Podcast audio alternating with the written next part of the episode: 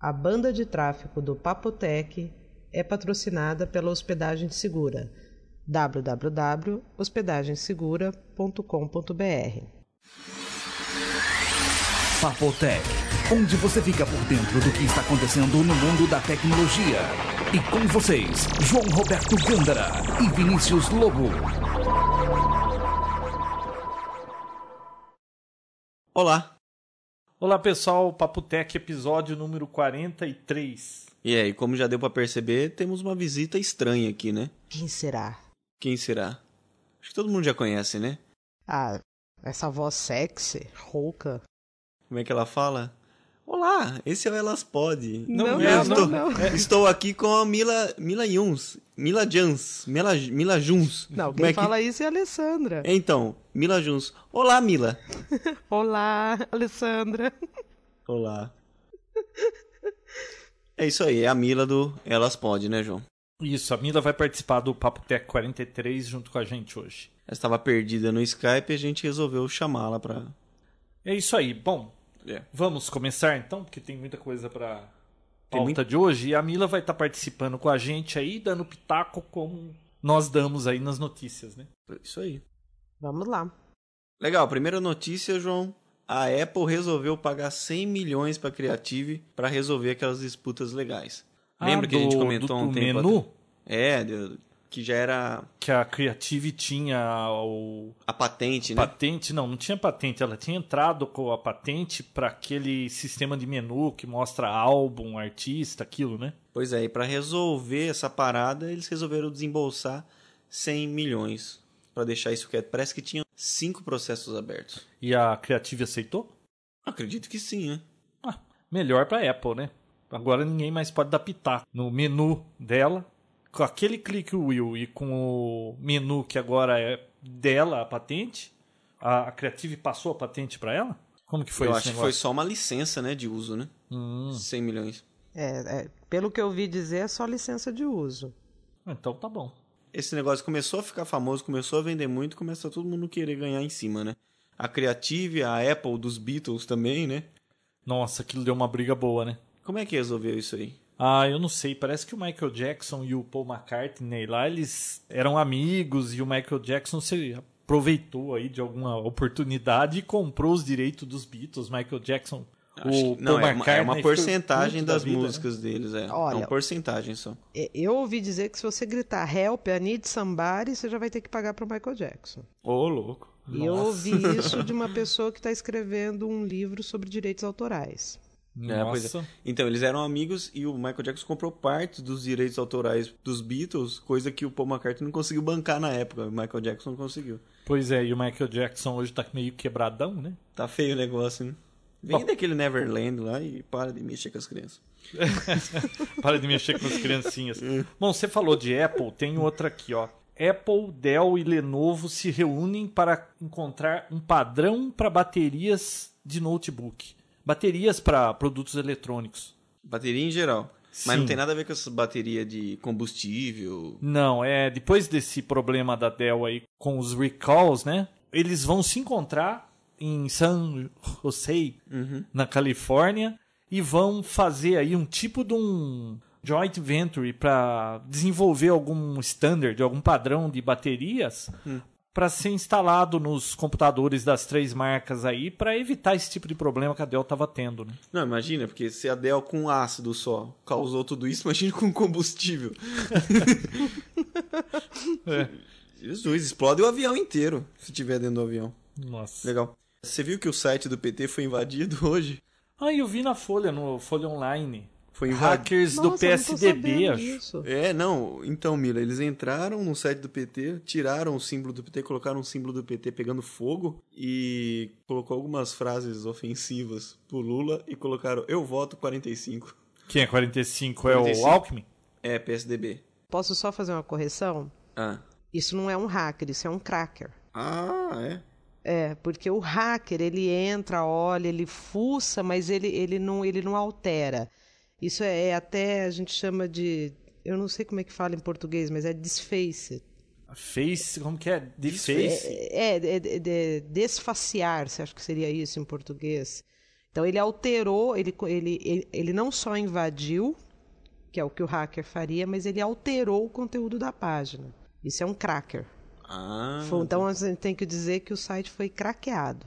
O site foi craqueado, mas a forma de que ele foi invadido foi através de um hacker. Que pode ser a mesma pessoa, um hacker e um cracker. É, o, o, a Deixei você diferença... confuso agora, hein? Não, não, não. A diferença entre o hacker e o cracker, o hacker ele entra, olha e não faz nada, não altera nada. Ah, mas isso ele não tem graça. Não, não. o- Mas- o, hacker pode roubar informação. Oh. Mas, é, mas ele não altera a informação, ele não adultera. Quem, quem entra em site desfigura, é desfigura, desfigura o site é o cracker. É o chamado Ah, cracker. tá. Ele entra num site, ele desfigura, ele altera as informações. Não, mas qual que é a graça de, de invadir? Só tem que destruir o máximo que você conseguir, né? Isso que é o divertido da coisa. Não, não, tem o hacker, ele tem prazer em entrar, explorar, ele conseguiu vencer as barreiras de segurança e só. Ele não tem o prazer por, pela destruição, vamos dizer assim. Ah, tá. Entendi. Por isso que, que, que a gente denomina diferente, o hacker e o cracker.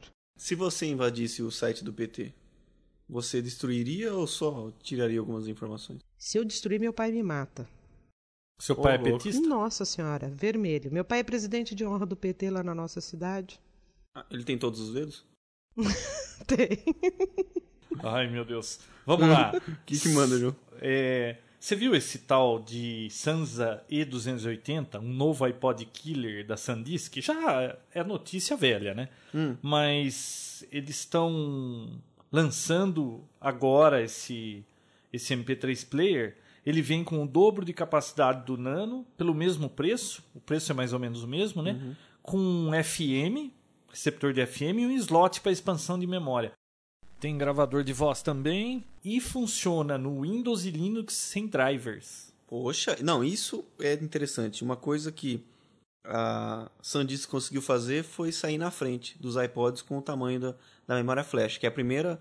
Primeiro... Bom, a SanDisk é fabricante de é, memória. pois é, né? mas é, é o primeiro player com 8 GB em memória flash.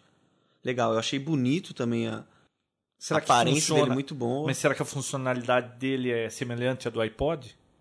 Não, a funcionalidade é a mesma. Agora, a Não, não, facilidade... assim, é, então, É, facilidade, facilidade não será. uso, como que ele vai ser em relação A a interface click wheel, usuário, né, é. interface de usuário. Sei lá. Mila, o que, que você tem? Como é que você escuta os seus MP3 aí? Eu, por incrível que pareça, é até bom comentar isso para desmistificar um pouco. Eu não tenho tocador de MP3. Você ouve tudo no PC? Tudo no meu computador. é, alguns eu gravo CD e levo pro carro porque no carro tem tocador de MP3, né? O, o- o tape, como é que fala? O, o som do carro toca MP3. O Rodstar. Rodstar. Isso é velho, hein? Você vê. né? Mais velho que isso é TDK. Nossa senhora. Não, já, né, não Viu? Você viu esse negócio aqui? Hum. É, o governo brasileiro tá pressionando a Google para fornecer os nomes dos usuários de Orkut que estão envolvidos aí com pornografia infantil, esse tipo de coisa, e a Google do Brasil está se recusando, dizendo que a informação não está aqui no Brasil, está no, no servidor do Google nos Estados Unidos Legal. e é aqui pro governo falar com os Estados Unidos. Não, mas é, o Brasil fazendo, pedindo isso? É, saiu na Folha hoje. Aqui, o, o governo americano já pediu pra pedofilia, que é uma causa na busca, no Google mesmo, no site de busca, e eles não cederam o CD aqui pro, pro brasileiro. A, a Google, a Google só cedeu para a China. estão querendo cobrar uma multa, parece que de 200 mil por dia, foi o que eu li na Folha. Só que aí eu vi uma notícia em algum outro jornal dizendo que é de um milhão. É, cada lugar tá falando um valor. É, você É, falou que ela cedeu pra China, mas ela não cedeu pra China, na verdade. Ela só. Ela não cedeu informações, ela bloqueou algumas palavras-chave pra consulta. É, né? ced- cedeu no, no, no sentido de se envergar ao algum Deu braço a governo. torcer. É, deu braço a torcer. É, mas você sabe por que, que o governo brasileiro está pedindo isso, João? Por quê? O Brasil está em terceiro lugar no ranking de pedofilia e exploração sexual infantil. Ai, que beleza. Quem são os primeiros colocados? Deixa eu adivinhar. Estados Unidos. E eu, China? Eu não olhei a, reportagem na íntegra, eu só vi uma chamada agora numa newsletter que eu recebo, ainda não tive tempo de ler. Mas ele está, infelizmente, ele está em terceiro lugar no ranking. Provavelmente a China tá na parada, né? É, inclusive uma das fantasias nessas sex shoppings lá na China, a fantasia mais vendida é a de estudante, aquela menininha com sainha curta, meia até o joelho. Cheerleader? Fan... Não, cheerleader é. não. Não é, não é, não é. Colegial, não é assim, colegial. É colegial. É a college. É a fantasia mais vendida nas sex shoppings. Tá aí. Tá legal. Você viu essa outra, Vinícius? O quê? E Mila, o Steve Wozniak, um dos Ele fundadores da Apple, ele será júri num programa, num programa similar ao American Idol. Só que de aplicativos, ao invés de ser de música, de cantor, eles vão fazer um tipo de um American Idol onde a pessoa, né, vai tentar mostrar que o aplicativo dela é ótimo e vale a pena e se ela ganhar o prêmio, desenvolvedores profissionais de software para Mac, para o sistema Mac, vão fazer o aplicativo dele se tornar realidade. É um American Idol da informática. Ah, ninguém melhor do que ele mesmo pra fazer esse julgamento, né? É, o Wozniak foi o sócio iniciante lá. O cérebro, na verdade. É, né? Quem realmente Apple, pôs a mão na. É. É, mas o marketing foi do outro, né? A. Apple não existiria se não fosse se não fossem os dois, né? Falando em Apple, Microsoft lança uma correção do Windows com mais falhas do que tinha antes. Eu vi esse negócio Você aí. viu que sacanagem? É que sacanagem. Como Vai não? ver Eles que mandam- tava fechando o cerco, tava com pouco furo, eles resolveram abrir algum furo. É, pra manter a fama, né? É. É bem típico Olha- da Microsoft mesmo. Vocês estão dando um monte de notícias de Apple porque eu tô participando, é isso? É, porque agora há pouco você falou que quem vive no mundo Apple vive no Tá mundo mais colorido. do... Não, não é. Eu falo que tá acima do bem e do mal. Ah, tem uma. Saiu na PC Magazine dessa semana aqui, pelo menos na PC Magazine online, né? Eles fizeram um survey lá, né? Uma pesquisa de satisfação do usuário de desktop, né? De computadores pessoais. E em segundo lugar, com 8.1 usuários da Apple. Eles estão satisfeitíssimos com a Apple. Deram nota 8.1. E embora a Apple tenha 8% de reclamação, de problema de máquinas que tem que ir para assistência, que é um número alto, 8%, mesmo assim eles dão nota 8.1. Eu, eu, eu sempre digo que o usuário de Mac ele é tão apaixonado por Mac que ele até releva alguns pequenos defeitos. É que nem a namorada no começo do namoro, né? Você não vê defeito algum, né? Mas o problema, Vinícius, é que. é- Não é- passa esse tempo. Exatamente, a lua de mel não passa. Eu, eu, eu, eu, eu tenho que ser sincero, eu sempre assumi que eu sou uma entusiasta de Mac e tudo, adoro. Eu também sou. E por mais que eu encontre defeitinhos ou coisas que eu não gosto, eu, eu até falo, eu, eu, eu amo muito o sistema 9, que é um sistema que já morreu. Para mim ele era um sistema lindo e maravilhoso. Mas você usava esse sistema? Usava. Não, porque pelo que eu sei, você usa PC aí, né? Não, agora eu tô em um PC, mas eu tenho um Mac no meu escritório e eu usava naquele Mac o sistema 9. Agora ele está com o sistema 10, né, que é, é completamente diferente. Mas mesmo eh, os defeitinhos que a gente encontra, a gente releva, porque ainda assim ele é melhor, pra, na minha opinião, tá? Ele, para mim ele ainda é melhor que o Windows. Legal. O... Ainda nessa notícia da PC Magazine aí, existe só um grupo na frente dos usuários de Apple, né? Mais satisfeitos. Sabem quem são, Mila? Eh, desconfio que seja Linux. Sabe, Vinícius? Mais, mais satisfeito do que. Do que os usuários Mac. Ah, não são os próprios fabricantes? Não. Não? O usuário que ele mesmo monta o seu PC. É, o próprio fabricante. não, Você não, mesmo. não é o fabricante. O meu PC é montado, tá? Eu comprei a motherboard, eu comprei o gabinete, eu montei. Esses usuários, Hum. é, eu não participei dessa, desse survey, mas os usuários lá nos Estados Unidos que montam os seus próprios PCs, eles deram uma nota, acho que foi 8.6, ainda superior aos usuários de Apple, que eles são satisfeitíssimos, tá? Entendi. É porque a pessoa que monta, ela escolhe cada parte do PC e normalmente essa pessoa é uma pessoa mais técnica, ela sabe o que ela está fazendo, qualquer problema ela resolve, então não é o tipo de usuário que fica indo atrás da assistência técnica. Ih, peraí. Deixa eu ver se eu entendi a notícia direito. É só sobre o hardware ou é sobre o hardware e o sistema? eles fizeram um survey sobre PC desktop, qualquer PC. A marca Apple é o segundo colocado de satisfação. De marcas seria o primeiro, né? Hum. E só o usuário que ele mesmo monta o PC, que ele compra as partes e ele mesmo monta, só esse usuário é mais satisfeito do que um usuário de Apple. Entendeu? entendi. Então, a Apple com certeza deixa seus usuários satisfeitos. Eu não sei se eles são satisfeitos mais do que o normal, mesmo com índice alto de problema de assistência técnica, né, de ter que voltar na assistência, porque eles são apaixonados pelo, pelo produto. Por exemplo, a pessoa que compra o Apple, eu não sei, Apple é uma grife, não é só o computador, tem todo aquele culto ao Mac, né? E isso ajuda bem a pessoa a gostar mais da coisa, né? A pessoa não vai falar, "Ai, deu esse problema, então não quero. Não, deu esse problema, tudo bem, mas eu gosto muito do sistema operacional, ele é bom, é- esse tipo de coisa, né? Mas Então tá- eles são muito satisfeitos. Olha, eu, eu não sou muito entendida de hardware, mas diz uma lenda aí, eu tenho um colega que é muito entendido de hardware, que ele diz que os componentes que montam, uma- as peças que são usadas para se montar um Macintosh são peças de, de muita qualidade. Ah, com certeza, é. Isso não tem nem dúvida. Até por isso que o preço do Mac geralmente era bem mais caro, que era equivalente a um PC de marca, um Dell, um, um Vaio, era sempre comparado com isso. Não, e não só isso. É, os, as peças do, dos computadores da, da Apple geralmente são tops de linha também. São lançamentos, coisas que você ainda pode ser que não tenha visto no PC, que nem aquela iSight do Sim, a MacBook. câmera, né? mas aquele do, do MacBook, aquela pequenininha que fica. A qualidade daquilo lá é altíssima. É excelente. resolução, Eu né? só consegui ver agora um notebook da HP que saiu com uma câmera pequena daquele tamanho. Tá.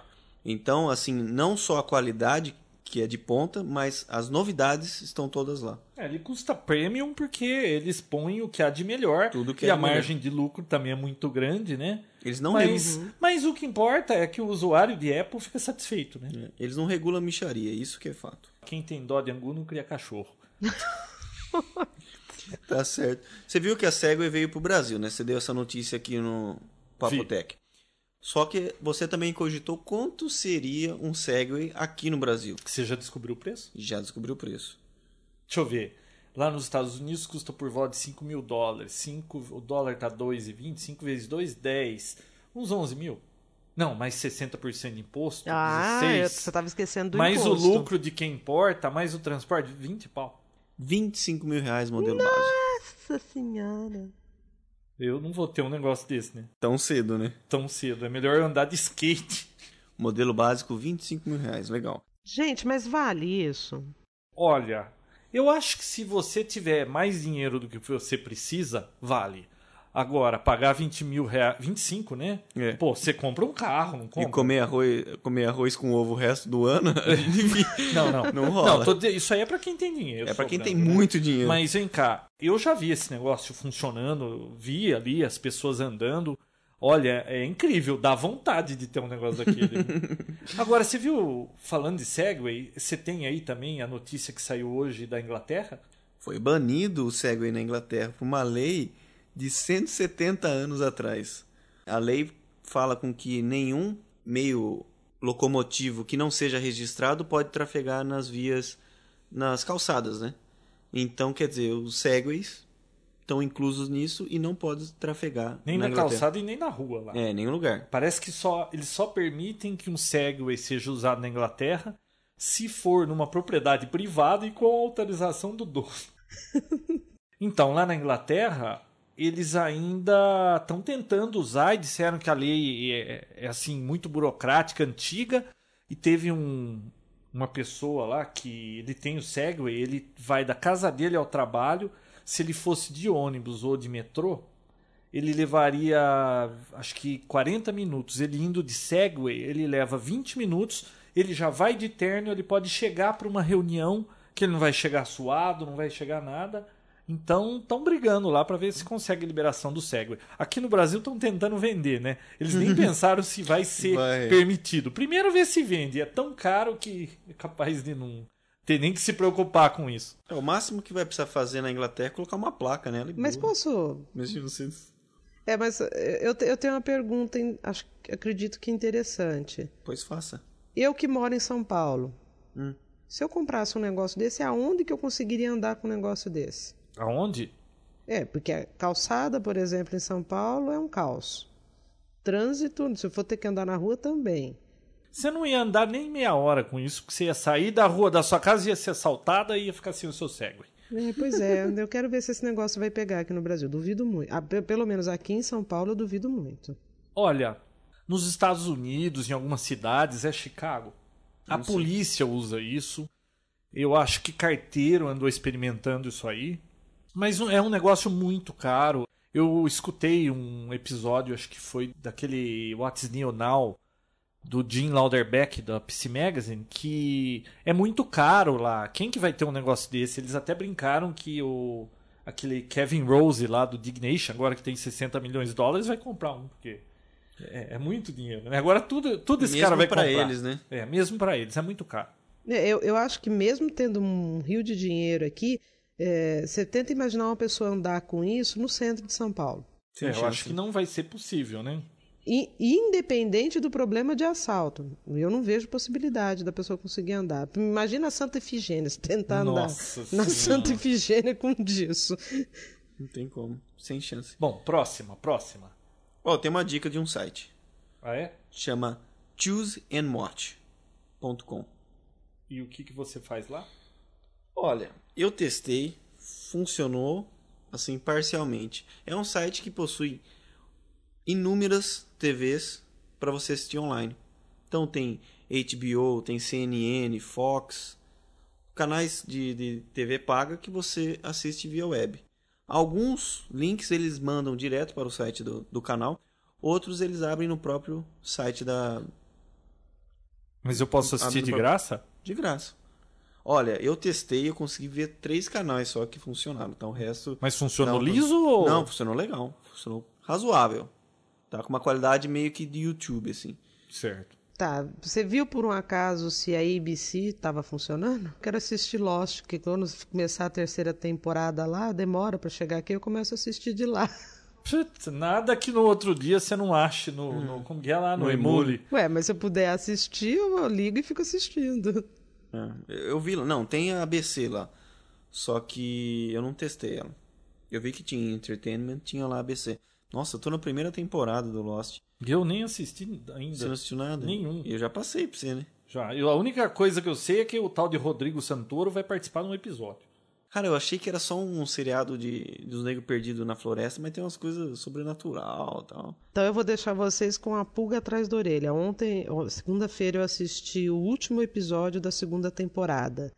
É alucinante. Mas eu que sou tão incrédulo pra essas coisas aí, é melhor nem assistir. Ah, sei lá. É interessante, tá? Bom, próxima.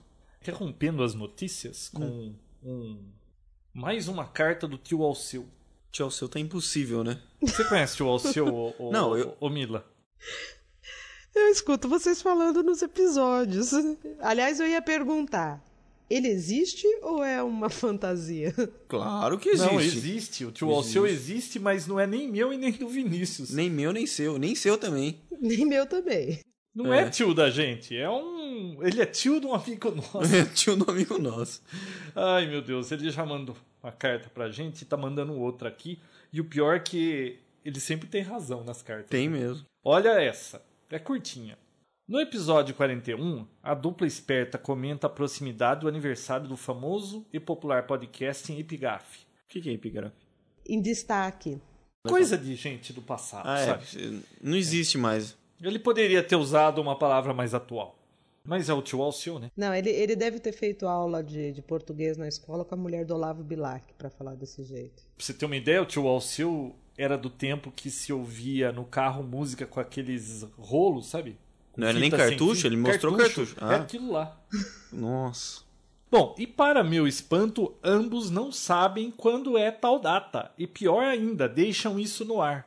Para ajudar, abaixo vai a correção desta imperdoável gafe. Para os ignorantes retrógrados circenses, a data do arquivo referente ao Popotec número 1 é 27 de 9 de 2005. Portanto, a dupla gravou este episódio inaugural em 23 de 9 de 2005. De nada. De nada. Curto e grosso. Esse é o tio Alceu que não é meu nem teu. Nem meu, nem seu. Quantos anos ele tem, gente? Acho que 55, né? 55? Eu não 55. Você precisa ver esse homem subindo na torre, aquela, aquele episódio da torre lá. Da- do Wi-Fi. Parecia um macaco. Gente, é- Nem o é- Vinícius é- sobe naquela Imagina. velocidade. E ele acompanha o podcast? Nossa, Ó. reclama aí durante a semana que. É o que ele mais faz, viu? Reclamar. É, reclamar. né? É, Sexta-feira, quando ele volta para Americana, ele trabalha em São Paulo, ele ele já fica perguntando aqui, viu? Eu tô indo embora e ainda não tenho episódio, como é que faz? Nossa. Esse é o seu. Mas você sabe que isso, é- isso é uma raridade, né? Esse, essa, essa faixa de idade, não- não- muitas vezes não sabe nem ouvir um podcast, não sabe o que é um podcast, muito menos ouvir um podcast. Poxa. Ah, ó, abraço pro tio Alceu. A gente nunca mandou, né? Ó, tio Alceu, ele É. ele é pra Frentex. É, muito que é modernoso. É, nós somos os retrógrados. É. E o pior é que tudo que ele escreveu aqui tá certo, viu? Não tem nem o que falar que não é. Não, né? ele, ele é cruel, ele chuta o balde, mas você tá falando a verdade. Não tenho como dizer que ele não esteja certo. Hum. Tem mais alguma coisa aí, Vinícius? Notícia é só isso. Bom, a gente tem hoje um assunto que Isso. fazia tempo que a gente ia falar, mas nunca dava tempo. E, e hoje a gente resolveu que vai falar dele, é sobre GPS. Mas antes de entrar nesse assunto, Mila, você falou que queria contar alguma coisa aqui? É, eu queria. É uma notícia Era uma notícia quente. quente, Não, não, bombástica, refogada, o eu que, que eu era? Pesada e é, eu- suja? Não, calma, gente, não é tão assim. Se Não, for o que eu- você falou, não vem não. É que eu estou preocupada. eu- Eu recebi aqui uma informação sobre um novo serviço, vamos dizer assim, que foi lançado, tá aí na web, de um programinha que você instala na sua máquina e ele fica, você coloca o seu usuário e senha do Orkut e ele fica monitorando as pessoas que você quiser. Então, se alguém, vamos supor, eu quero monitorar o seu Orkut, João. Se alguém escrever alguma coisa no seu scrap, é, eu fico sabendo tudo o que acontece no seu Orkut. Sem, é, eu não estou invadindo a sua privacidade. Eu estou vendo as informações que são públicas. Tá, mas você fica recebendo todas as atualizações, você não perde nada, né? Exatamente, porque o que, que acontece? Às vezes vai um. É um Vamos supor RSS. que eu fosse a sua esposa, vai uma mulher lá e escreve alguma besteira no seu scrap, você vai lá e apaga. Só que a sua esposa, se ela estiver te monitorando, ela vai ficar sabendo. Ah, tá. Ela pega o negócio no, no Num- pulo. como se fosse um Você histórico, sabia que assim. minha filha que veio com essa história, ela disse que vai cometer um orcuticídio. É, o suicídio no Orkut. Então, aí ela veio me falar que não aguenta mais, toda hora vem e-mail, gente chamando e não sei o que, não sei o que lá. Eu falei, você sabe de uma coisa? Eu criei uma conta nesse Orkut aí há uns meses, aí, sei lá, quatro meses, três meses. No início eu achei muito interessante, comecei a adicionar todo mundo, encontrei pessoas que eu não via há muito tempo. Mas aí eu não tive mais tempo de entrar lá, aí fica chegando e-mail aqui, e aí eu entro lá, é aquele monte de mensagens. Eu não consigo viver com aquilo, tá me atrapalhando, eu vou ter que cometer um orcuticídio. Tem gente que leva isso muito a sério, né? E fica mandando mensagem tipo, bom fim de Isso, semana, exato. essas Fora, fora essas, os impertinentes que eu chamo de ficar mandando mensagem de final de semana, mensagem de bom dia. eh, tem o problema de spam no Orkut. Você sabia que tem programas para fazer spam no Orkut? Tem vírus no Orkut. Não, o vírus é. eu- Essa do spam me, me, me surpreendeu. Como que foi o do spam? Vamos supor, eu crio um ID lá no Orkut e fico adicionando Deus e todo mundo, Deus e todo mundo. Aí a hora que eu quero, eu abro um, um programinha aí. Não, nem vou falar qual que é, porque eu não quero. Eu Disseminar, tenho pavor. né? É, não quero disseminar isso. Ah, fala aí. Eu, eu não, não vou falar. Não, eu fala crio. Não vou falar. Ah, fala aí. Não ó, vamos. peraí, peraí. Quem quiser saber qual é o programinha, manda uma mensagem pra Mila lá no e-mail do Elas Pode. Elas Pode. É, no mila.elaspod.com.br. E esse programinha eu crio Qual lá. que é o programa? Ela vai falar só você mandar o e-mail. Ah. Eu crio a mensagem, dou um send, vai scrap para todo mundo que tiver na minha lista de contatos. Caraca. Se eu cada... Tem outro que se eu cadastrar, por exemplo, várias comunidades e as comunidades não estão travadas, né, daquele negócio de po- post anônimo, não sei o quê, eu coloco anúncio em tudo quanto é comunidade, ou seja, spam no Orkut. O que eu já vi foi assim: você recebe um e-mail falando do Orkut, ah, tal pessoa mandou um scrap pra você. Claro que não é, né? Tem Uhum. um link lá que te redireciona para outro lugar, que é uma máscara idêntica do Orkut, idêntica, com usuário e senha. Aí você coloca o usuário e senha. Usuário e senha, isso cai lá num, num send de um e-mail para alguém, essa pessoa pega, loga como se fosse você e começa a mandar mensagens de uma tal de uma festa. Olha as fotos da festa, tá aqui, baixa. Aí você baixa, é claro, é vírus, né? É, Eu recebi essa. Olha as suas fotos na Então, festa. e você Falei, eu não de- fui em foto, eu não fui em festa nenhuma, não tem foto, Confira, vou ficaram olhar. muito boas, né? Ah, É, Mas vem de pessoas que você conhece, que são pessoas que viu, foram mas viu, craqueadas. depois de tantos hackeadas anos ou craqueadas, de internet, como é que tem gente que ainda cai nisso? É, Olha, então. não, quando vem aquele e-mail assim, ó, olhe as fotos que eu encontrei da sua esposa. Você sabia disso? Clique aqui. Ah, Fala sério. ninguém merece, né? João, vou te falar uma coisa. O maior índice de ataque que as pessoas sofrem na internet são exatamente esses. Esses são chamados de phishing. É. Né? São esse, o maior, o tipo de ataque que mais acontece na internet é o phishing. O phishing serve também para aqueles e-mails falsos de Itaú, de Serasa. eh, São, to- todos são phishings. É o, é, o, é o tipo que mais acontece. Hoje mesmo eu tava num cliente lá, a mocinha veio, ai, depois que você terminar e vem dar uma olhada, tem um e-mail lá estranho, eu queria saber se é, se é vírus, né? Aí eu fui lá ver, tinha Felipe da, da Unicamp, não sei, ah, olha, encontrei as fotos da gente quando estudava, pequeno e tal, clique aqui, eu vi já tava, já tinha sido clicado, ela já tinha clicado. Não, você passa o mouse em cima do link e você já, Já vê que é, tá apontado pra outro lugar. Uhum. Aí eu falei pra ela, não, viu, era vírus e eu, eu já deletei, mas, viu, mesmo assim que você abriu, falei, ah, fotos de quando eu era pequena, ah, eu acharia interessante de eu ver, tal, tudo. Pô, já era, né? ainda tem muita gente, por mais que isso seja divulgado, ainda tem muita gente inocente. Por exemplo, agora também está rolando um aviso de um SMS que você recebe no celular dizendo que é da Brasil Telecom, por exemplo, e você foi sorteado, ganhou um, um carro. Eu recebi esse SMS e eu tenho que assumir. Eu liguei, porque eu tinha me, me inscrito naquela promoção do dá, dá, dá. Né? Vem na Pepsi, né? Isso. Viu, é, a gente tem que mandar mensagem, pagar pra participar do negócio deles? Sim, senhor. É isso Sim, mesmo? senhor. E, e a tendência é que todos esses tipos de sorteio passem a acontecer dessa maneira. Viu, tá parecendo aquela promoção do McDonald's, aqueles bichinhos feios, pequenininho lá, viu? Com um lanche do McDonald's e mais R$ 2,50 você ganha esse bichinho. Você tá pagando pelo bichinho? Sim, sim, sim, exatamente isso. A mesma coisa está acontecendo agora com os sorteios, porque você vai passar a gerar uma, uma receita para as Ah, empresas. Até parece que eu vou pagar pra ligar num número só pra participar do Então, sorteio. só que eu tinha Não, é me igual- inscrito, né? Eu fui orelha seca, tinha me inscrito. Quando eu recebi esse SMS, eu liguei. Puxa, mas assim, os caras que aplicam esse golpe, eles não sabem nem conversar no telefone. Alô, ô, dona, aqui é da Brasil Telecom. Eu falei, dona? Um telemarketing me chamar de dona? Aí eu peguei e desliguei o telefone. O duro é que eu tinha dado interurbano, na hora que eu fui ver o número que eu tinha discado, tinha sido pra Nossa, Fortaleza. chamam você de dona. Pois é. Dona, ô dona, aqui é nós, é, só faltou falar, aqui é nós da Brasil Telecom. Putz. Não, cruel.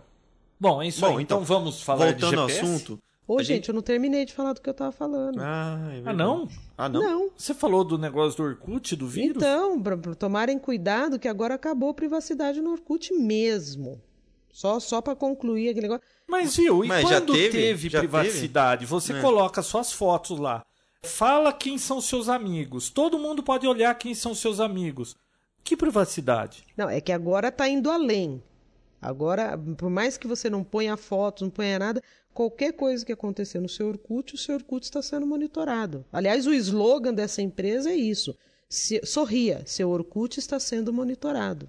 É que gratuito e está lá para download.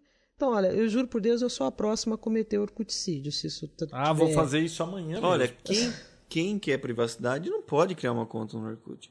Não tem essa de se alguém vai te monitorar ou não. Mas o problema, Vinícius, é que o Orkut hoje, apesar de todo esse mau uso que a maioria das pessoas fazem, ele ainda é, pelo menos na minha área, ele se torna importante porque ele é uma excelente ferramenta de marketing.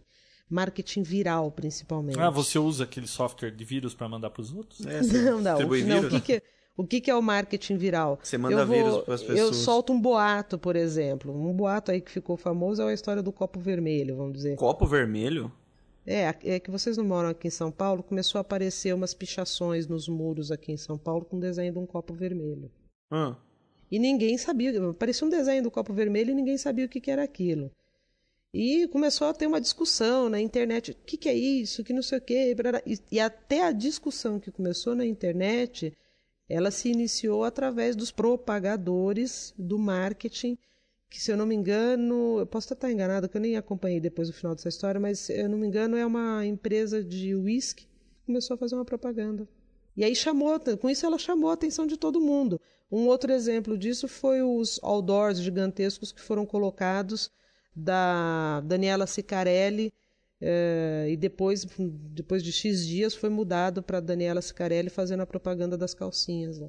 Eu não... eu não entendo. É, é o, vamos dizer, eu estou resumidamente tentando explicar o que que é o marketing viral. né? Aqui não, não tem Então, o Orkut outdoor hoje- de Daniela Sicarelli. Não. Então, o Orkut ainda é uma, uma ferramenta muito forte de disseminar ideias, boatos, é, a, a coisa se O alastra. problema é que tá o- perdendo credibilidade, né? Exatamente, tá, tá, estão exagerando na dose e a coisa já está Mas descambando. você sabe que o Orkut, esse negócio acho que só pegou aqui no Brasil, né? Só. Ele é do Google, mas lá nos Estados Unidos o- a versão americana disso é o MySpace. E eles nem ouvem falar de Orkut. Nem não- falam, nem Eu acho que só né? pegou aqui. Continua beta, né? Bom, tudo da Google é beta. né? Tudo é beta. É. Mas é isso aí, terminou? Agora? Não, agora eu terminei. Próximo, próximo. Ah, e o próximo ia ser o GPS. GPS. Faz tempo que tava na gaveta aqui de falar de GPS, né? Pois é. Só que nunca dava tempo, não dava tempo, agora chegou a hora de falar de GPS. Chegou. Você conhece GPS, Mila? Eu só vi um uma vez na vida, que foi com aquele cliente que eu fiz a entrevista lá no Elas Pod, o Júlio Fiade, que ele vai usar. Ele usa muito, né, nas expedições dele, então eu, eu vi, mas eu não consigo me guiar por aquilo. Eu sou loira, gente. Nossa, não é assim. não tenho a menor ideia como aquilo funciona. Vamos lá, GPS. Pra quem não sabe, é Global Positioning System.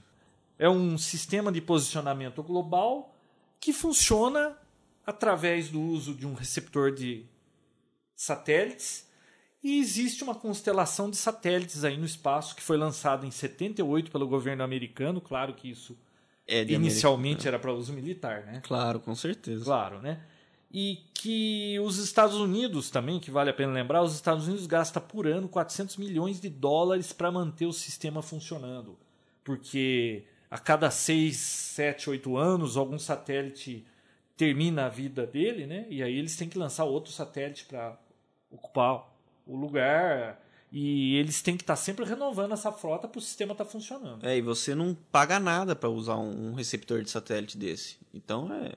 Você sabe Meio que o governo inglês, né, o, eu não sei se foi o governo inglês ou foi Uma um comuni- conjunto, de conjunto. países da Europa que estão lançando o sistema Galileu, né?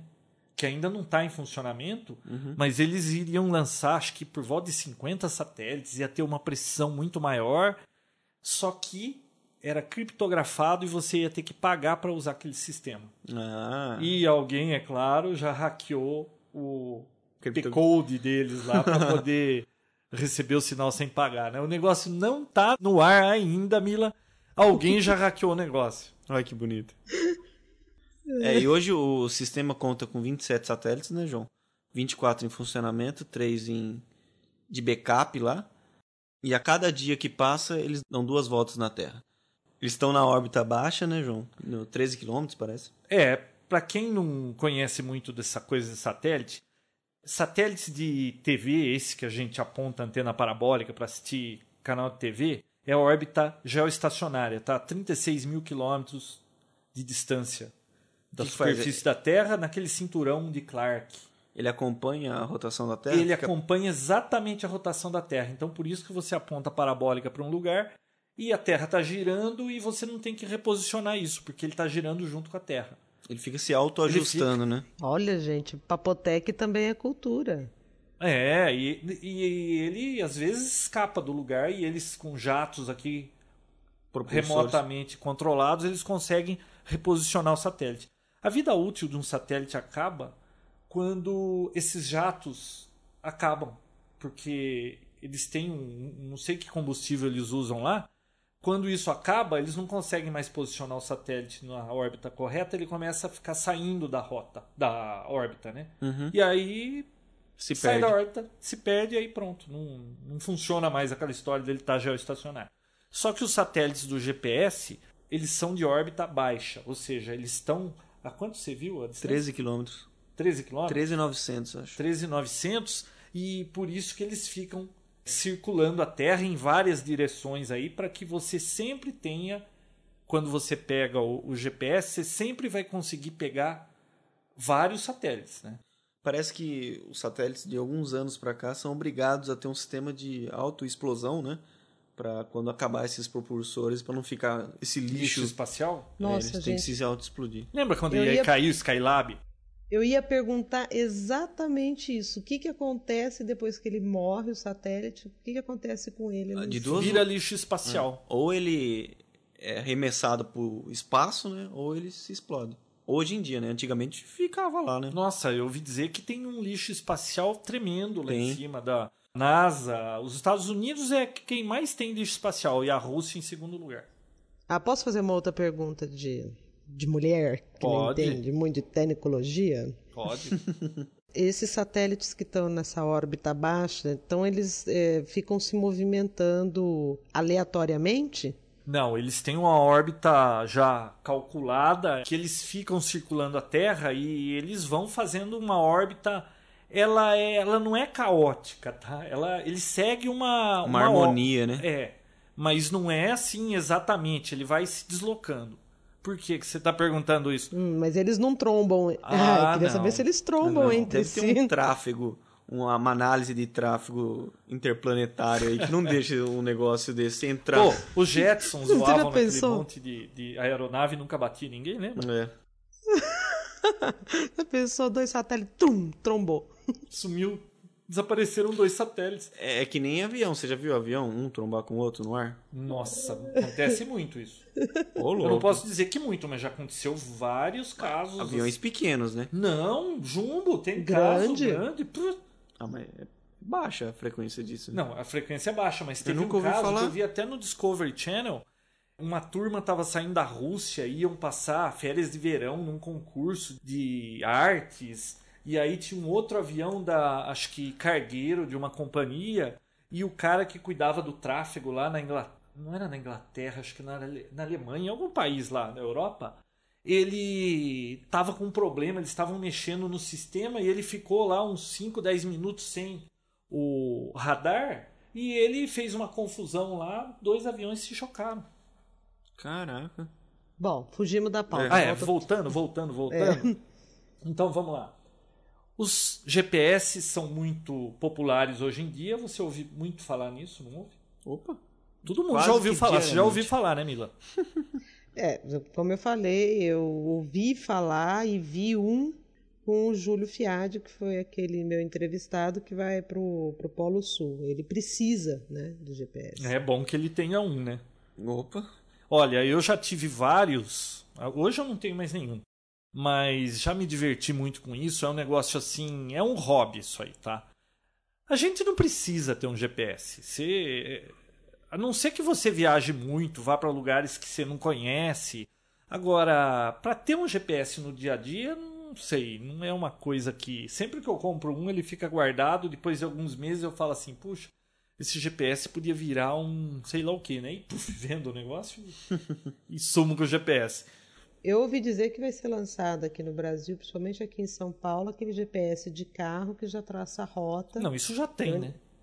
É, ele já já tá, mas vão, vão colocar em funcionamento mesmo esse. É, o apontador lá, assim- você pode comprar um pacote que você Isso, põe com, um, com- um PDA, né, um Pocket PC ou um Palm no carro e ele tem um módulo de GPS, eles já vendem esse serviço, né? Já vem, né? Já vendem.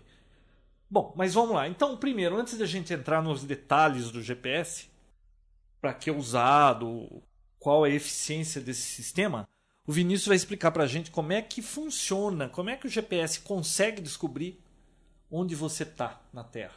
Oh, bem simples, né? O, o Vinícius fez um curso, ele foi até um dos satélites para acompanhar isso. Fui sim. Não, funciona mais ou menos assim. Você com o receptor na sua mão, esse receptor recebe o sinal primeiramente de um satélite, ele consegue através de cálculos descobrir a distância que ele está desse satélite e esse satélite passa junto com essa informação qual a posição dele referente aos outros satélites que estão no, em órbita. Você, com uma informação só, você não consegue muita coisa, praticamente nada, né, João? Não, você consegue sim. Com um satélite Com só. uma informação só, você sabe a hora. A hora. Porque. Olha que legal. Porque você sabe que os, os satélites do GPS estão equipados com relógios atômicos. Sim. E os receptores com relógio de quarto só. Só que toda vez que você liga, ele reseta esse relógio. Então você tem praticamente uma hora atômica no seu receptor. E através de outro satélite já, você consegue fazer a relação entre um e outro, recebendo essas mesmas informações, e aí você já tem sua latitude e longitude. É, pelo menos tendo três satélites, né? Então, o seu GPS, o seu receptor de GPS, quando você liga, ele mostra um globo. Você já viu? Quando Vi. na partida, vem um globo e começa a aparecer quadrados assim com vários números. Aqueles números são os números dos satélites. E na direita, pelo menos do Garmin, tá? Esses Garmin 3 Plus, Garmin 5, os da linha Garmin que eu conheço. Ele mostra as barras assim que são os indicadores de sinal que o satélite está chegando, quanto de sinal está chegando. Ele vai pondo barras assim. Então, quanto mais forte o sinal do satélite, mais alto a barra. Quanto mais satélites, mais Quanto mais precisa. satélites, ele consegue mais precisamente calcular onde você se encontra. Só que, como o governo dos Estados Unidos criou esse sistema para uso militar, ele não queria que o usuário mortal, como o Vinícius, saísse com o GPS na mão aí, que ele tivesse precisão de metros e ele pegasse um GPS desse, colocasse num sistema teleguiado e começasse a explodir coisa com precisão por aí, né? Você acha que eu seria capaz disso, João? Não, não estou dizendo que você faria isso. Estou falando que ele não quer que o, que o usuário mortal tenha acesso a uma ferramenta com tamanha precisão, por Se eu exemplo. tivesse tamanha precisão, eu faria isso. Faria, né? Faria. Eu ia mandar perseguir cada pardal daqui. Via GPS. Então, o que que acontece? Então, no início aí, até o ano 2000 mais ou menos, você nunca sabia onde é que você estava exatamente. Ele te falava, você está em latitude tal, longitude tal, e ele te mostrava lá o erro, tipo 100 metros de erro. Na melhor das hipóteses, ele te dava 30 metros de erro. Por quê? Porque o governo americano forçava um erro. Aquele erro era proposital. Ele forçava um erro nas informações para que você não conseguisse ter precisão. Só que os equipamentos militares tinham lá o código para poder receber o sinal limpo e eles tinham precisão de centímetros, tá? Por isso que eles disparam aqueles mísseis e acertam no testa lá do Na cabeça do Bin Saddam. Que eles não acertam. É. né? Mas então existia esse negócio, esse negócio de adicionar um erro intencional se chamava SA e foi retirado em 2000 pelo Clinton por causa de pressão da Associação da Aviação Americana, porque se existisse uma precisão maior, eles poderiam usar em navios, em embarcações e economizar com um monte de equipamentos que eles usavam no barco para conseguir saber a localização. Podia né? jogar fora o astrolábio É, e, o- então, eles e a bússola. um- eles conseguiriam uma coisa muito mais precisa. Então, muita pressão em cima do governo. O governo também, parece que numa guerra aí, eles foram pra guerra e depois começou a ter problema. Eles precisavam pegar GPS comerciais e aí não dava precisão. E no fim das contas, em 2000, eles tiraram esse SA, tá? Outra coisa também que entrou em 2000 é o tal de WAAS, que aumenta a precisão dos GPS em até 2 metros. Tá? Porque normalmente ficava nos 10, 15 metros. Com esse WAAS, aumenta até 2 metros. Só que isso só funciona nos Estados Unidos. Existem algumas estações que recebem sinal do satélite e fazem correções O máximo que eu, vi, informação. que eu vi aqui foi 4. Não, mas esse 4 é falso, porque não tem o WAS aqui. Você liga, ele fala que, que tá funcionando, mas aqui no Brasil não tem isso. Só funciona nos Estados Unidos. Não tem estações de WAAS ainda em outros países. Ah, porque além de informação do satélite, você pega de outro lugar também? É, eles parecem que põem uma, uma estação fixa, um GPS recebendo do satélite, e como naquela localização ele sabe a posição do satélite, quando o satélite está muito no horizonte, a ionosfera ela é tipo uma lupa, sabe quando você olha meio de lado assim distorce a Sim, informação. Uhum. Então ele sabendo a localização do satélite, ele sabendo onde ele está na Terra, ele pode acrescentar a correção dessas distorções. Como se fosse um, um óculos? É, não, ele e ele transmite para quem tem GPS essas correções, né? Mas não é o caso daqui. Não é o caso daqui, viu, Mila? Pode ficar tranquilo. Então, Entendi. Entendi tudo. Bom, mas vamos voltar ao GPS. O que, que é bacana sobre GPS? O que, que eu fazia quando eu tinha um GPS? Ele tem vários recursos que são muito interessantes, tá? Além de você poder se localizar, né? Mas aí a Mila pega, bota um negócio desse no carro, vai pro. Pra, como que é? São Simão? São Simão. Você sai de São Paulo, vai para São Simão, o que, que adianta você ficar vendo lá? Latitude, longitude, altitude. Não te diz nada, né? É, era essa a minha próxima pergunta. Agora, os GPS da Garmin, eles vêm já com um mapa das Américas, tá? O mapa dos Estados Unidos é muito preciso. E o brasileiro bem grosseiro. Nossa, o brasileiro é muito ruim. Quando você tá olhando o mapa no GPS aqui do Brasil, ele tem a rodovia dos Bandeirantes e a rodovia Anguera aqui, né, perto de Campinas. Você andando com o carro, o mapa na tela e aparece um triângulo que é você e ele vai ele vai jogando um milho no caminho, ele vai fazendo um risquinho por onde você passa. Chama track log. Você ativa esse track log e ele vai marcando por onde você passou. Uma estrada tá aqui, outra tá aqui e você tá lá do outro lado. Não tem nada a ver a precisão dos mapas brasileiros, tá? É. Então normalmente você desliga isso aí. Você só navega sem a estrada porque só dá confusão. Mas o bacana, Mila, é que, por exemplo, você sai de São Paulo, vai para São Simão, ele vai traçando toda a sua viagem, tá? Imagine que você tá ali dirigindo na Bandeirantes, você passou por um pedágio, você fala, ah, eu quero saber que esse pedágio é aqui. Você aperta um botão, segura, ele marca um waypoint. Waypoint é um ponto que você acrescentou. Ele vai pondo números, depois você pode editar e colocar um nome nisso aí. Por exemplo, pedágio do quilômetro 72. Quando você chega num local que você sabe que você tem um radar, você segura lá o botãozinho, ele põe um milho ali. Aqui tem um radar. E você vai marcando toda a sua viagem, tá? Quando você está voltando de São Simão para São Paulo, você manda reverter essa rota que você fez. E aí, quando você vai chegando nesses pontos, ele vai te mostrando na tela, vai aparecendo no mapinha ali, ó. Daqui a pouco vai aparecer um radar, daqui a pouco tem um pedágio. Você tem o seu trajeto todo demarcado, né? Isso é bacana.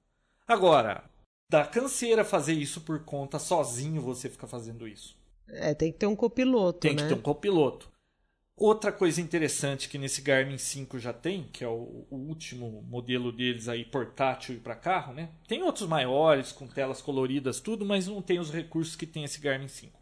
Ele tem sinal sonoro. Você pode falar, ó, quando eu estiver perto desse ponto apita. Então quando eu estiver chegando perto de um radar, ele apita, Olha que interessante. tá? Não, e outra, ele mostra há quanto tempo exatamente, é claro que uma média, né? Você irá chegar no próximo waypoint. Então, você... Se- mas isso se você já tiver previamente feito. Sim, sim. É, mostra que tá a velocidade voltando, né? real, tá? Mostra a velocidade real, mais precisa do que que a gente vê no mostra Ah, mostrador. então, ele tem uma tela que é a tela de navegação, tá? Ele tem uma bússola indicando a direção que você está tomando, quantos graus em relação ao norte, a velocidade instantânea real, velocidade média. Se você resetou lá o Trip Computer lá, ele te fala, você está viajando há tanto tempo, Velocidade máxima. velocidade máxima, é, altitude. Ele tem várias informações, só que infelizmente o display é pequeno e não cabem todas ao mesmo tempo no display, tá? Você tem que escolher o que você quer de informação que seja importante para você. Essa é uma das telas. Quando você muda a tela, tem uma tela que tem um mapa e você pode colocar as informações que você quer num painelzinho lateral. Então, por exemplo, a Mila já foi para São Simão, ela já marcou tudo que interessava para ela. Agora, na viagem de volta, o que, que ela faz? Ela sabe qual é o destino final dela, que é a casa dela, onde ela marcou quando ela saiu de lá. Provavelmente ela apertou o botão e falou: Aqui é a minha casa. Uhum. Então ela manda inverter essa rota e fala: Eu quero ir para minha casa. Quando você começa a andar, Mila, você configura os campos. Você pode colocar um campo lá, por exemplo, é distância para o destino, que é a sua É. casa. Você saiu de São Simão, é quantos quilômetros? 200? Acho que é 275, 280, alguma coisa assim. Pô, ela já sabe, não precisa nem do GPS. Não, não, mas eu tô te explicando o- como funciona a coisa. Depois eu vou te explicar utilidades mais nobres, né? Bom, então você saiu de São Simão e você, antes de sair, você clicou lá, olha, waypoints para essa minha rota.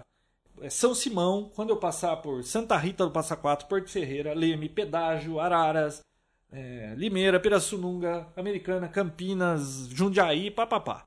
Aí, o que que acontece? Ele vai te mostrando, você está viajando, ele fala, olha, é, distância para o destino, 270 quilômetros. E ele vai atualizando em tempo real isso. Você já andou 10 quilômetros, agora, distância para o destino, 260. Tempo estimado de chegada. Na velocidade que você tá, se você tiver a 100 por hora, ele já vai calcular e vai falar, você vai chegar em tantas horas. A hora estimada de chegada lá vai ser às 7h55 da noite. O próximo waypoint é daqui 12 quilômetros e é um pedágio. Ele vai atualizando tudo isso em tempo real. Se você já tem as informações para você ir para um lugar, é muito bacana. O chato é que você vai e volta, você cria aquela rota, você já sabe aquilo, aquilo é mais para te distrair. Mas eu já vou te falar uma utilidade legal disso. Não é só necessário que você já tenha ido até o local e marcado tudo isso. Às vezes, pelo Google Earth, você pode olhar lá exatamente o ponto Tem e já coisa pronto. melhor que o Google Earth para isso. Ah, é? Olha só, a Mila foi para São Simão e teve o trabalho de anotar todos esses waypoints, não teve? Ela chegou na casa dela, ela pluga o GPS no PC dela e descarrega essa rota. Aí ela pega, posta no site dela lá, olha, pessoal, eu tenho aqui a rota São Paulo, São Simão, joga num zip. Eu um dia moro em São Paulo, quero ir para São Simão, opa, vou pegar a rota que a O que, que você vai fazer em Mila São tá Simão? deixando. Não, eu vou visitar Mila. Ah, bom. Então, eu pego a rota lá que ela deixou, coloco no meu GPS, eu posso fazer exatamente o que ela fez. Eu tenho todos os pedágios que ela pôs, postos de gasolina, entradas Radar, de cidade, radar, tá tudo lá. Eu posso fazer aquela viagem com todas as informações. Existem pessoas que fazem isso no Brasil todo, no mundo todo, e disponibilizam as um rotas hobby. que eles têm. Por Por exemplo, mesmo, né? aquela cidade que todo mundo vai aí, que tem um monte de cachoeira, é Brotas, né? Brotas. Pô, dá uma busca no Google, Brotas Waypoints. Você vai achar um monte. Você quer ir para Brotas, você nunca foi? Eles te dão lá todos os postos onde tem hotel, é, onde tem posto de gasolina, as cachoeiras. Você pega o seu GPS, sai andando, você chega na cachoeira sem ter que ficar perguntando nada. Ai, gente, vocês vocês vão dar risada. Isso é interessante. Ah, Por quê? Porque sem saber, eu peguei um desses arquivinhos, é um arquivo com extensão KMZ. Tentei abrir o arquivo com. Aí ele abriu, como eu tenho o Google Earth aqui, ele abriu automaticamente o Google Earth e eu fiquei vendo uma rota direitinho, tudo. Eu não sabia que era isso, que era esse arquivo que eu tinha pego. Não, e para você ter uma ideia, infelizmente, os GPS que você compra aqui no Brasil, eles não têm mapas precisos, não tem nome de ruas, não tem nada, tá? É, se você levar um GPS desse para os Estados Unidos, tem tudo. Agora aqui não tem nada. No- nos Estados Unidos, esse GPS 5 aí da Garmin, ele tem autorrota. Você põe o endereço, ele te leva, vira à esquerda, vira à direita, ele sabe mão de rua, tudo. Ah, eu, eu, Porque o mapa americano é inteligente. é, eu ouvi dizer, inclusive, quando você erra, ele faz uma correção da rota. Sim, ele, fa- ele recalcula a rota. Fica cinco minutos você Nossa calculando a rota. senhora, aquele GPS de celular lá que a gente usou na viagem lá, pelo amor de Deus, dava vontade de jogar pela janela. E tanto tempo que ele demorava. Ele ficava, ai, vou recalcular a rota. Você saiu da rota. E, nossa. Agora o Never Lost é um sistema que tem lá também. Aquele é maravilhoso, funciona direitinho, te leva na porta. Mas voltando ao problema de mapas aqui no Brasil, o que que acontece? Não temos mapas, a gente estava na mão.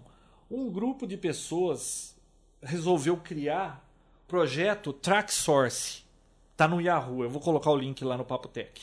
Pessoas escolhem as cidades que desejam fazer o levantamento, por exemplo, eu moro em Americana, eu peguei Americana. E você pode fazer o levantamento da sua cidade. Existem duas maneiras de fazer isso. Ou você consegue um mapa digital, que já tem, e você insere no, no GPS, só que, claro, o mapa do Garmin é proprietário. Então, hackearam a coisa aí, a gente consegue enfiar um mapa lá. Uhum. E aí você liga o seu mapa, aparece todas as ruas da sua cidade, com nomes, tudo bonitinho.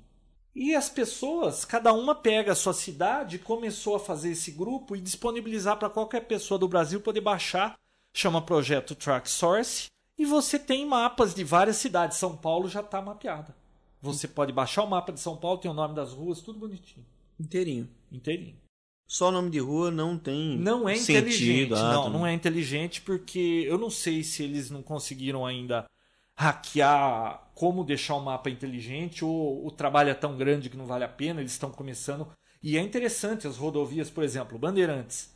Você quer baixar lá o, o mapa estadual. O estadual só tem as rodovias.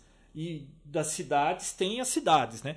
Você, quando está na rodovia, você desliga o da cidade e liga o estadual. Bandeirantes, por exemplo, já tem todos os radares, já tem todos os postos de gasolina, já tem pontos de interesse, hotéis, já tem tudo. É só baixar.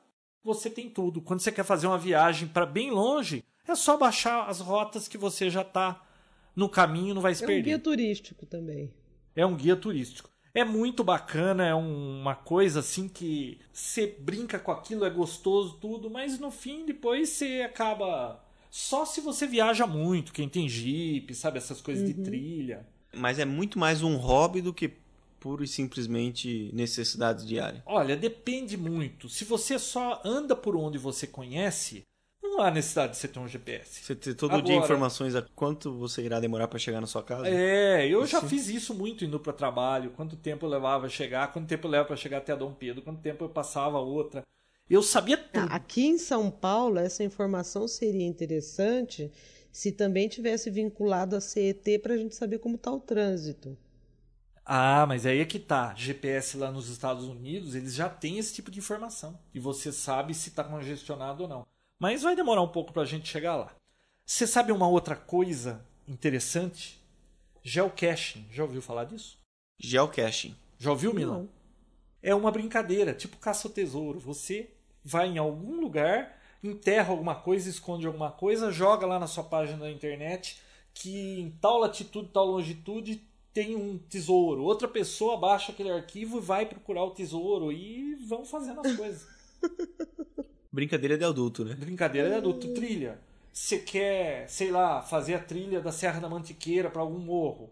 Pode procurar no Google que você já vai achar alguém que fez e, e vai estar tá lá mostrando cada cachoeira, onde que vira para pegar uma bifurcação, onde tem água, onde tem hospedagem.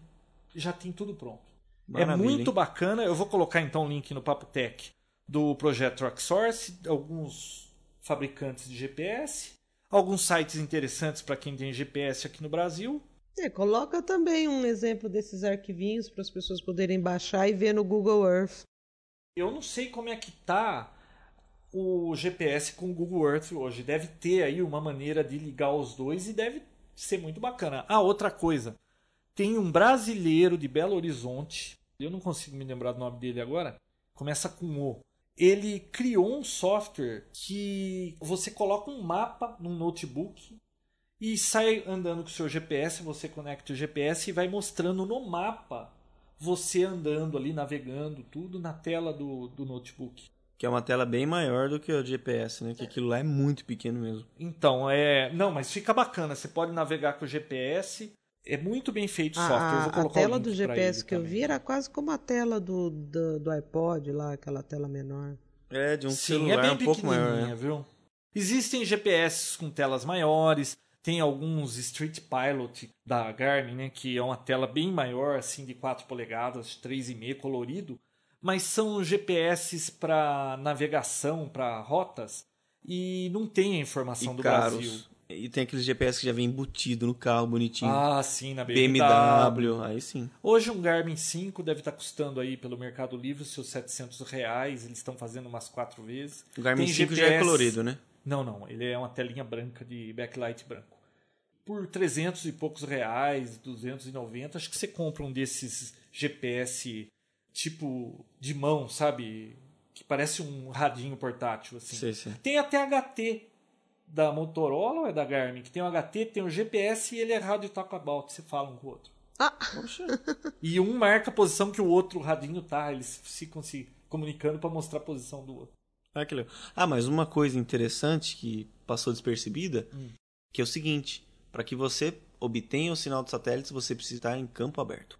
Mais ou menos, né? Dentro do carro você consegue. Ah. Só pegando a frente do carro, você já pega o que tá na frente e já dá para navegar. É, pelo vidro, né? Pelo vidro. Você tem que ter visão pro céu. Sim, tem que ter visão pro Se céu. é ligar dentro Não, de uma em lugar sala, fechado você não, não, pega. Se você entrar numa sala e ligar o GPS, não vai achar satélite nenhum. Aí você entra em modo de simulação, ele mostra alguns satélites e você consegue estar usando para entrar informação, colocar os waypoints e tudo mais.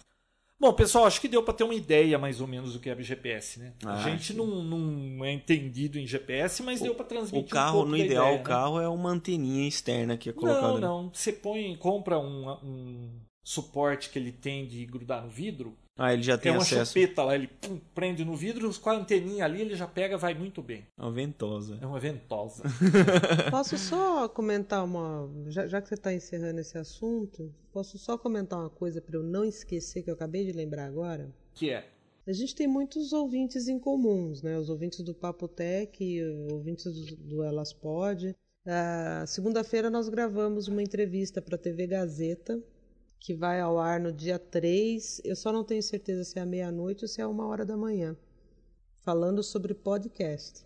ah, é? Na Gazeta? legal. A Gazeta pega aqui? Você define. Acho que pega. Pega? Uhum. Na TV a cabo? Pega? Pega, pega sim. Você defendeu a comunidade podcast? defendi a comunidade de podcast, era mais para falar sobre o uso de podcast no mercado corporativo, ah, apresentar também um pouco o que que é podcast, que um dos maiores problemas hoje de podcast é uma ferramenta de comunicação, né? Um dos maiores empecilhos para o uso dele no mercado corporativo é o desconhecimento do uso. Tem muita gente que não sabe o que é podcast, ou quando, lê, ou quando entende o que é podcast, pensa que é como se fosse uma rádio, que tem um locutor que anuncia músicas, tudo, e esquece. Por incrível que pareça, né? O grande problema do podcast é o que é o podcast, né? É, então, uma reportagem que eu acho que vai ser bem esclarecedora. Vai ao ar no dia 3, eu só não tenho certeza se é meia-noite ou se é uma hora da manhã. O chato vai ser isso. E a gente vai tentar. Sabe o que eu sugiro que você YouTube. faça? Hum, Grave, coloca no YouTube, põe um link lá no Elas Pod, que depois a gente põe o link aqui também. Com certeza.